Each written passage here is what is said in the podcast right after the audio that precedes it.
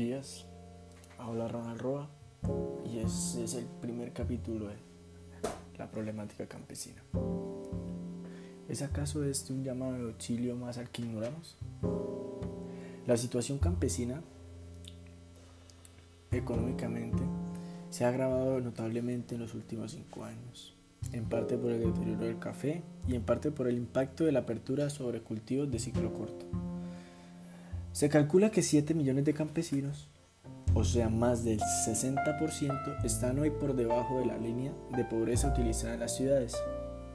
El campesinado no ve medidas concretas del Estado que le permitan mejorar su situación a corto plazo. Está cansado de promesas, sus alternativas reales para salir de la pobreza son los cultivos ilícitos, la incorporación a la guerrilla, a los paramilitares o a la migración de las ciudades. Solamente les queda presionar al Estado a través de paros rurales cada vez más extendidos y peligrosos, lo cual es un caldo de cultivo para la acción guerrillera. Hay una calma relativa en aquellas áreas rurales donde predomina la pequeña propiedad, pero su difícil situación económica le está dando entrada a la guerrilla. Tal es el caso de zonas cafeteras y el altiplano cundiboyacense. Las áreas donde predomina el latifundio ganadero están asediadas por la guerrilla, lo que ha generado el fenómeno paramilitar como respuesta. Donde ninguno de los dos bandos ha logrado el control, un caso de estos podría ser el Urabá antioqueño. Se presentan los peores conflictos ahí. La crisis de los cultivos comerciales de ciclo corto, debido a la apertura, ha trasladado 600.000 hectáreas hacia la ganadería, con el que se cuente desempleo rural. Ello ha facilitado también el incremento de tierras en manos de narcotraficantes y con ello la paramilitarización. Los campesinos piden extinción de dominio y reparto social de tales tierras. La utilización de la caja agraria como fines demagógicos y su aberrante politización limitaron el escaso crédito disponible a los campesinos y agravaron sus dificultades.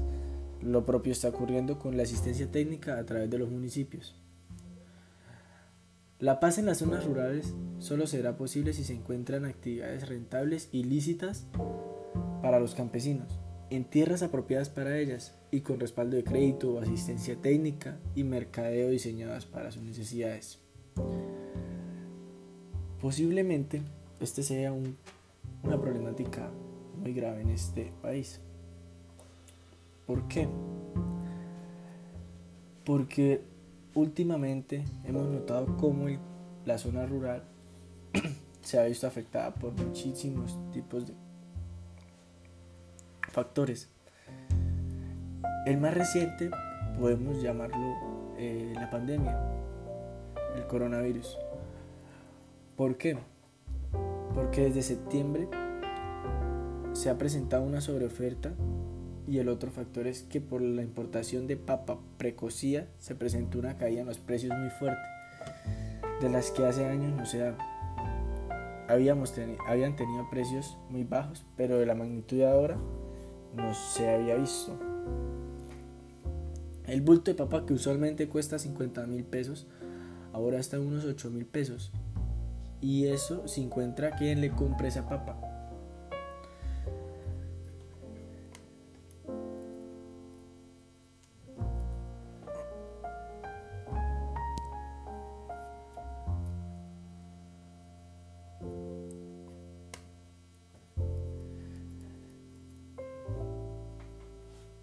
Entonces, llegando a una reflexión sobre esta situación,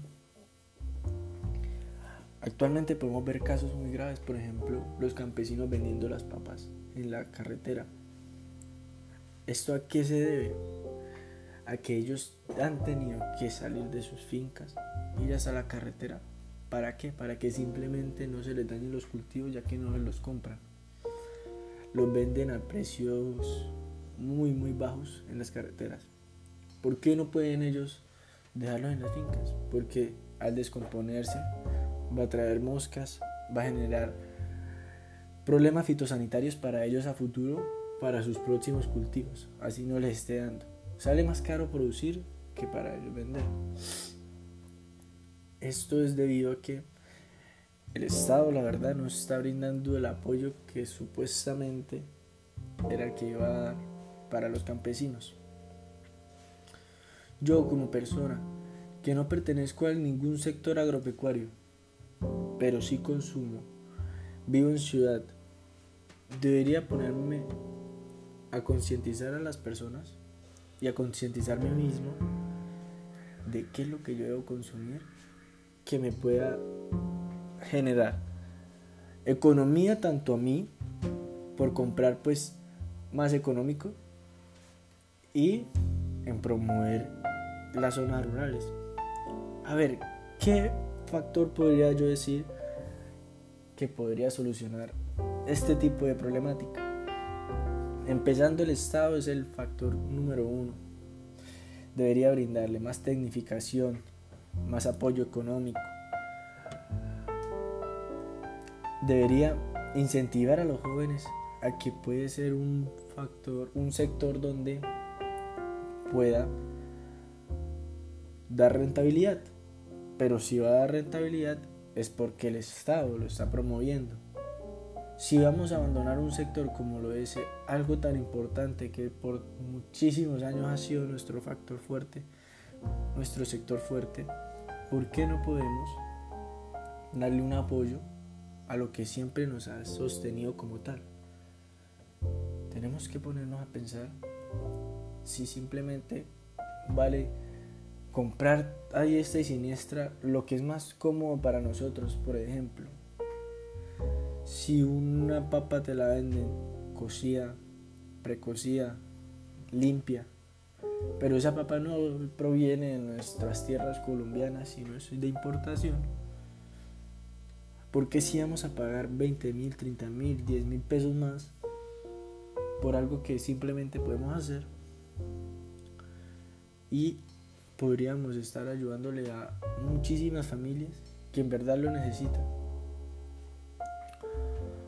Y esto tanto a ellos y a nosotros nos sirve. ¿Por qué? Porque ellos buscarán la manera de no emigrar hacia las ciudades.